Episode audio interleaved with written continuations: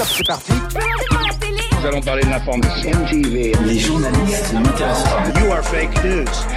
Il est 9h40, passé de 30 secondes sur France Inter. Soyez les bienvenus dans l'instant M. Vous êtes en direct, allez-y. Ad Vitam est une série consacrée à l'immortalité pourtant elle ne parle qu'une chose, de qu'une chose, la jeunesse. La jeunesse et sa quête, la jeunesse et sa colère. Ad Vitam est une grande série sur l'adolescence alors même qu'elle trace un monde où les âges de la vie n'ont plus de sens. Imaginez des adultes qui se régénèrent pour reculer le vieillissement et des gamins qui se suicident collectivement. Imaginez le face-à-face extrêmement subtil d'un vieux flic et d'une môme désabusée. Ils n'ont ni le même rapport à la vie, ni le même rapport à la mort. Ils ont lâché prise, pourtant l'un comme l'autre sont des combattants. Sinon, dans Ad Vitam, série qui mélange l'anticipation, le polar et le road movie, il y a des méduses, beaucoup de méduses. C'est beau, c'est angoissant. Et si un jour, elles remplaçaient nos enfants L'instant M. Sonia De Villers sur France Inter.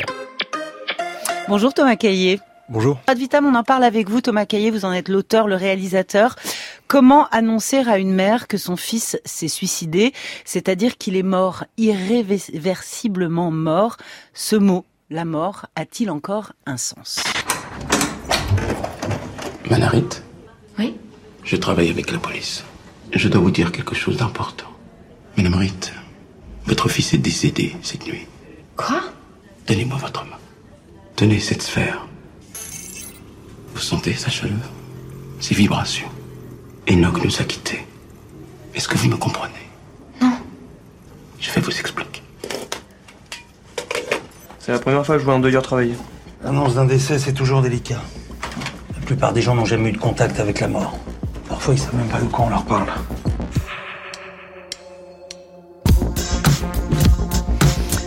Voilà, ad vitam, la mort est devenue une chose incompréhensible, indécente, insupportable. Et l'humain, Thomas Caillé, dans votre série, est à la fois tout puissant, évidemment, euh, plus fort que la mort, et en même temps plus fragile que jamais face à cette annonce.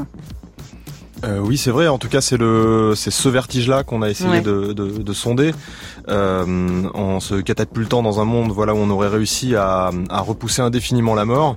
Effectivement, euh, l'homme devient tout puissant. Il est à la racine de tout. euh, la mais on vit aussi la vie euh, strictement pour soi, c'est-à-dire euh, qu'on est euh, infiniment, infiniment seul. infiniment seul. Ces jeunes qui se suicident. Alors le suicide, du coup, dans, dans Ad Vitam, c'est plus un acte contre nature, ça devient quasiment un geste euh, politique. C'est-à-dire c'est un acte de rébellion par excellence, vouloir la mort quand toute une société la refuse. Ces jeunes. Ces endroits, on les fait juste pour les mineurs. Tu sais ce qu'ils attendent de nous? Exactement ça. Qu'on s'agite encore quelques années, puis qu'on aille sagement se régénérer. On te le dit partout, si tu bois, si tu te drogues, si tu fumes, si tu as des idées morbides, tu compromets tes chances de régénération. Faut rester pur et insouciant. Pas de pensée, pas d'excès, c'est ça qu'ils veulent. Alors la majorité est à l'âge de 30 ans, Thomas Caillé. Donc euh, on est jeune très longtemps, on est un mineur très longtemps parce que ce terme est extrêmement important dans les six euh, épisodes. D'ailleurs, il y a un dîner de famille où une sœur dit à son frère de 21 ans, plus que 9 ans, et dans 9 ans tu pourras boire un verre de vin. Euh, la jeunesse est devenue une longue salle d'attente et ça c'est passionnant. Oui, c'est effectivement ce que dit un des, des personnages de la Ouais. série. Euh, en fait, on a, on- quand on a commencé à se projeter dans ce monde-là, on a créé une pyramide des âges. Ouais. Euh, on s'est aperçu que euh, 60 ans après cette révolution technologique euh, qui permettrait de régénérer les cellules, euh, en gros, l'humanité aurait euh, aurait 87 ans d'âge moyen, un, un Mhm. truc comme ça. Euh, et que ça allait poser d'énormes problèmes d'intégration des nouvelles euh, générations euh, dans euh, dans une société qui est Mhm. implantée où plus personne ne part, on ne part plus à la retraite, on ne part plus euh, par la mort. Euh, du coup, euh, dans cette société, il y a effectivement un référendum sur le contrôle des naissances et on a commencé déjà euh, à, euh, à reculer la, la majorité euh, à 30 ans, ce qui fait qu'effectivement la, la jeunesse est devenue un temps très long dans lequel on se prépare à à l'éternité, donc c'est quelque chose d'hyper angoissant. hyper angoissant. En réalité, il y, a, a deux raisons qui, qui engendrent cette angoisse. C'est que signifie grandir quand nos aînés ne vieillissent plus, et puis aussi que signifie être l'enfant de nos parents quand nos parents ne meurent plus? C'est-à-dire qu'ils ont plus besoin de nous, à la fois pour perpétuer l'espèce, ce qui est le, le rôle de l'être humain, et en même temps pour perpétuer leur généalogie. Donc impossible pour ces mineurs de trouver leur place. Oui, ça c'est vraiment le le truc que j'ai trouvé hyper euh, émouvant au, au, au tout début de, de cette idée, c'est c'est de se dire qu'effectivement dans une société où on meurt plus, il y a plus rien à transmettre en fait. Oui. On, on transmet plus rien, on est on est là pour vivre strictement pour soi et du coup donner euh, de la place à à, à quelque chose de plus grand que soi, c'est-à-dire à, à ce qui va suivre, à un, Mhm. à un avenir, à des choses qui à, à simplement des choses qui changent parce que la jeunesse c'est ça, c'est aussi euh, c'est aussi le, seul- euh, endroit dans ce dans ce monde-là où il y a une évolution, où le corps change, où on continue à évoluer. Alors qu'effectivement, en régénérant ces cellules, on, on a figé quelque chose, on a figé l'humanité. Et vous utilisez un terme, évidemment, vous le faites très consciemment, très délibérément, même si vous le faites parcimonieusement.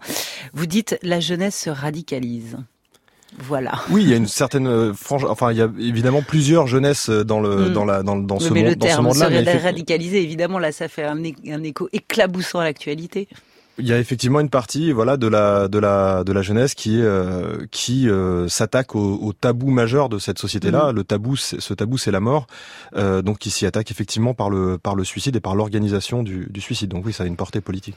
Dans ce futur sans date et sans lieu, la télévision a conservé euh, une place majeure. Une seule chaîne d'infos continue, EWO ou EVO, EWO, comment vous dites? On le dit pas de toute façon. Donc, oui, je euh, crois que c'était IWO, c'était EWO. Eyes Wide Open, euh, les yeux grands ouverts Voilà. sur le monde. Alors, I Was Open TV allumé dans tous les foyers. Il y a encore quelques heures, on célébrait ici l'âge le plus avancé jamais atteint par l'humanité. Personne n'imaginait alors qu'une telle tragédie puisse se reproduire. L'atmosphère est particulièrement tendue ici depuis ce matin à l'annonce de cette macabre découverte. Pour l'instant, aucune annonce officielle n'a encore eu lieu, mais le Premier ministre devrait prochainement se rendre sur les lieux.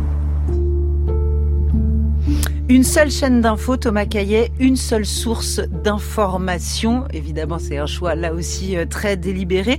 Ça donne quelque chose d'assez euh, inquiétant parce que la télévision et la chaîne d'infos euh, en, en question deviennent évidemment une figure d'autorité. Ça devient la voix unique qui parle aux citoyens.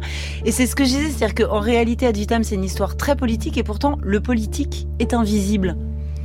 Euh, disons qu'en tout cas, il est pas, euh, on s'y attaque pas frontalement. Non. Euh, on Vous ne rentre, mettez euh, pas en scène le politique. On rentre dans la dans la série par les par les personnages et par leur trajet et effectivement il y a toute une euh, toile de fond qui qui avance avec eux. Moi j'aime imaginer les les les fictions, les histoires comme euh, euh, à partir des personnages en imaginant que c'est eux qui portent la lumière, qu'autour d'eux tout est noir et donc on, Mhm. on découvre on découvre l'univers, les les décors, le, le la société, le système politique dans lequel ils vivent euh, parce qu'ils avancent dedans et parce qu'ils l'éclairent ouais. autour d'eux. Donc le- effectivement on s'attaque pas. euh, Par exemple il y a très peu de personnages politiques, on- de, Aucun de personnages de pouvoir dans la série.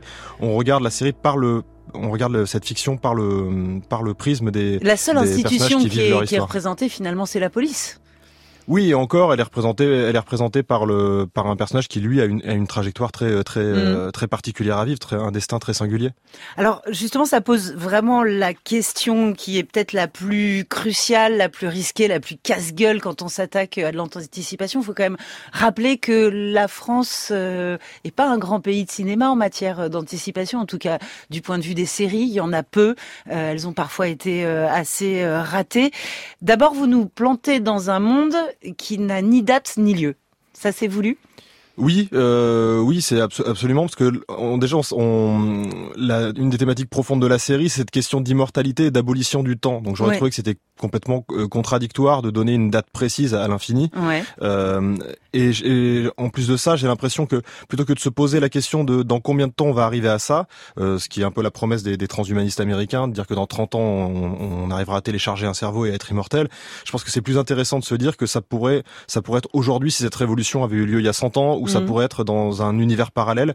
En tout cas, ça, ça renforce la, la, la capacité de projection l'idée que, enfin, c'est un conte en fait, c'est un conte. Alors ça, justement, donc il y a tous ces choix de mise en scène, c'est-à-dire comment figurer à l'image euh, le, futur de, nos villes, euh, de, de nos corps, euh, de nos technologies.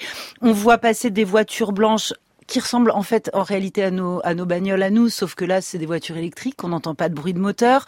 Euh, c'est un monde, j'ai essayé de relever hein, les éléments hein, qui vous plantent dans l'anticipation. C'est un monde où il est devenu transgressif de manger de la viande, euh, on bouffe des insectes.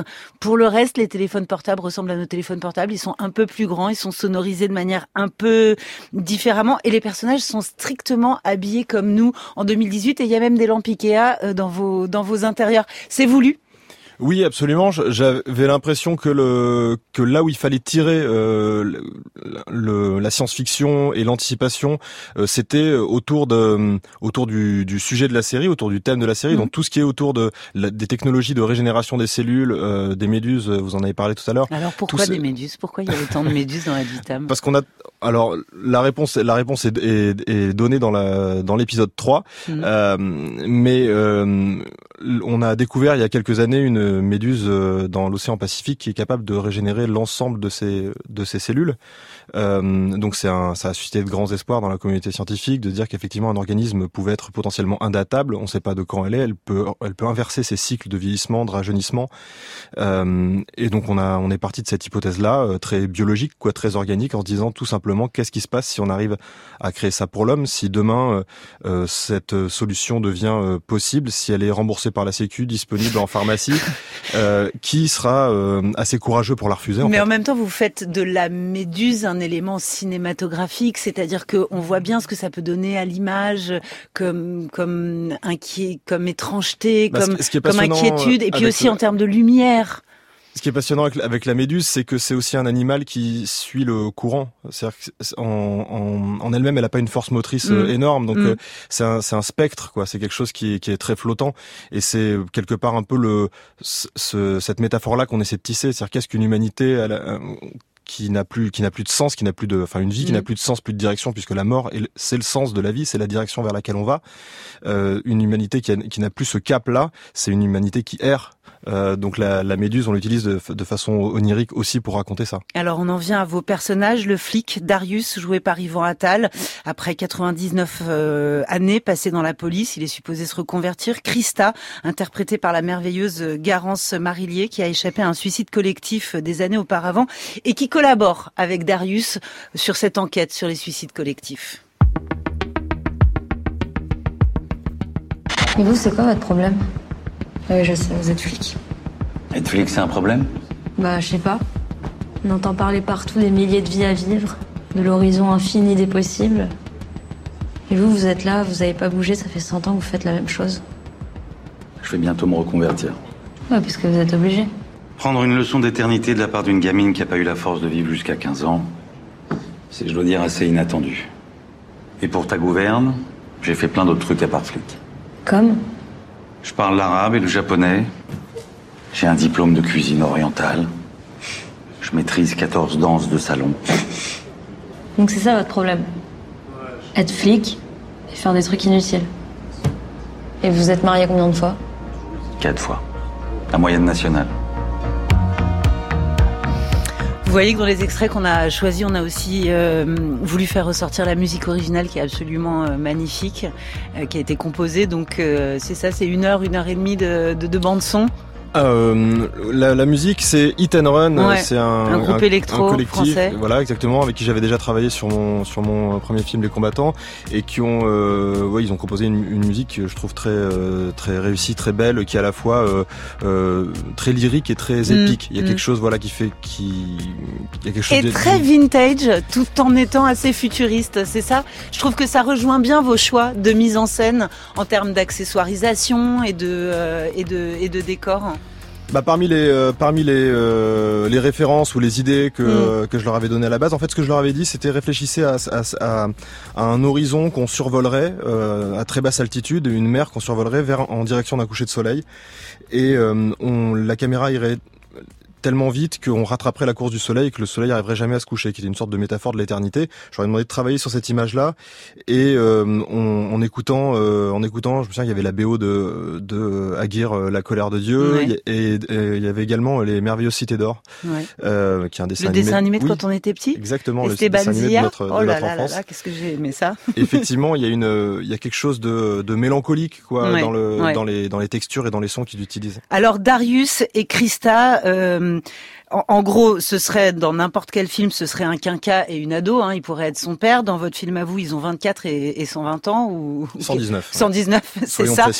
Euh, L'un croit en la vie, l'autre pas. Mais en fait, lequel des deux croit en la vie, l'autre pas? Bah, je crois que c'est c'est tout l'enjeu de la série, Ouais, c'est tout, ce qu'ils ont à se transmettre parce Ouais. que voilà, on est on, on est parti de cette idée que dans cette société où on ne meurt plus il va être très compliqué de se transmettre quoi que ce soit. Mm. Euh, là, on a deux personnes, qui, deux personnages qui, pour des raisons très différentes, sont quelque part à l'arrêt dans leur existence, et donc euh, leur rencontre, leur collision va euh, va euh, être le début d'un réveil. Et, Donc, euh, Et là, là, vous raccrochez Thomas Caillé les codes assez classiques et les stéréotypes du polar, c'est-à-dire que le flic rongé par une histoire, par un drame intime, habité par une mémoire comme ça très angoissante, très fantomatique, avec des mauvais souvenirs qui sont réveillés par l'enquête sur laquelle il travaille et qui du coup a un rapport complètement obsessionnel à cette enquête qui va bousiller à peu près euh, tout son quotidien et toute sa toute sa vie de famille. C'est un super super super classique du polar. Ah oui, moi, c'est, enfin, j'ai pas de, j'ai pas de problème avec ça. Je trouve que le- ce qui est, ce qui est beau dans le dans le polar, c'est un, moi, c'est un genre que j'aime beaucoup. Ouais. Euh, c'est que derrière chaque idée d'enquête, il y a forcément une idée de quête euh, personnelle. Personnelle, quoi. ouais. N'y il faut qu'il y ait ça. Sinon, c'est, sinon, il y a, Avec aucune- il y a aucune toujours ce plongée dans personnage le, de dans le flic. personnage. désabusé, un peu, un peu en fin de cycle, un peu border, un peu. C'est un archétype. Ah bah là, lui, il est particulièrement usé par la vie. Il en est à son troisième mandat de 33 ans. Euh, euh, C'était, c'est effectivement ça qui qu'on avait envie de sonder, même thématiquement sur le sur le personnage. C'est c'est comment la, la durée, comment Mm. l'extrême durée peut user, euh, peut, comment lui son son son Darius son principal euh, problème, c'est la question de se renouveler. Ouais. Il vient d'apprendre qu'il ne pourra pas faire de quatrième mandat. Mm. C'est c'est trois fois Mm. 33 ans, c'est le maximum dans la Mm. police. Et la question, c'est comment on se réinvente après 100 ans dans un dans un dans une fonction. J'ai une dernière question, mais il faut rien euh, spoiler puisque euh, toute, toute cette série est un travail de réflexion sur le temps. Est-ce que vous avez réfléchi aussi à une écriture euh, qui, qui apporte quelque chose de très surprenant euh, euh, en matière de temporalité? Et je pensais à cet épisode 5 qui est quasiment intégralement recouvert sans qu'on s'y attende par un flashback, euh, ce qu'on voit rarement quand même dans une série. Euh, oui, il y avait quelque chose d'un. On a essayé de réfléchir à, un, À une sorte narration. de temps cyclique. Ouais, c'est ça. Euh, et effectivement, l'épisode 5 donne énormément de clés sur la sur le passé et sur ce qui va ce qui va advenir dans la résolution de, de l'intrigue. Euh, oui, il a une place, il a une place hyper particulière. Mm, hyper particulière. Merci beaucoup, Merci Thomas. Caillet. Voilà, Ad Vitam qui commence donc demain soir sur Arte et que vous pourrez également regarder sur arte.fr. C'est la fin de l'émission. Ali Rebéi veut pas aller à l'école. Ah Comment si, ça, si, il moi, veut pas aller à l'école J'adorais ça.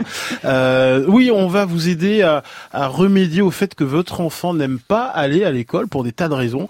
Nous recevons le psychologue euh, Bruno Humbeck, qui est formidable, qui vient de sortir un ouvrage qui s'appelle Aider son enfant à bien vivre l'école. Mm. Et vous pouvez nous appeler hein, au 01 45 24 7000 si votre enfant n'aime pas l'école. Et les enfants, ils peuvent appeler? Et les enfants peuvent appeler Eh ben justement voilà. les adolescents aussi. Formidable.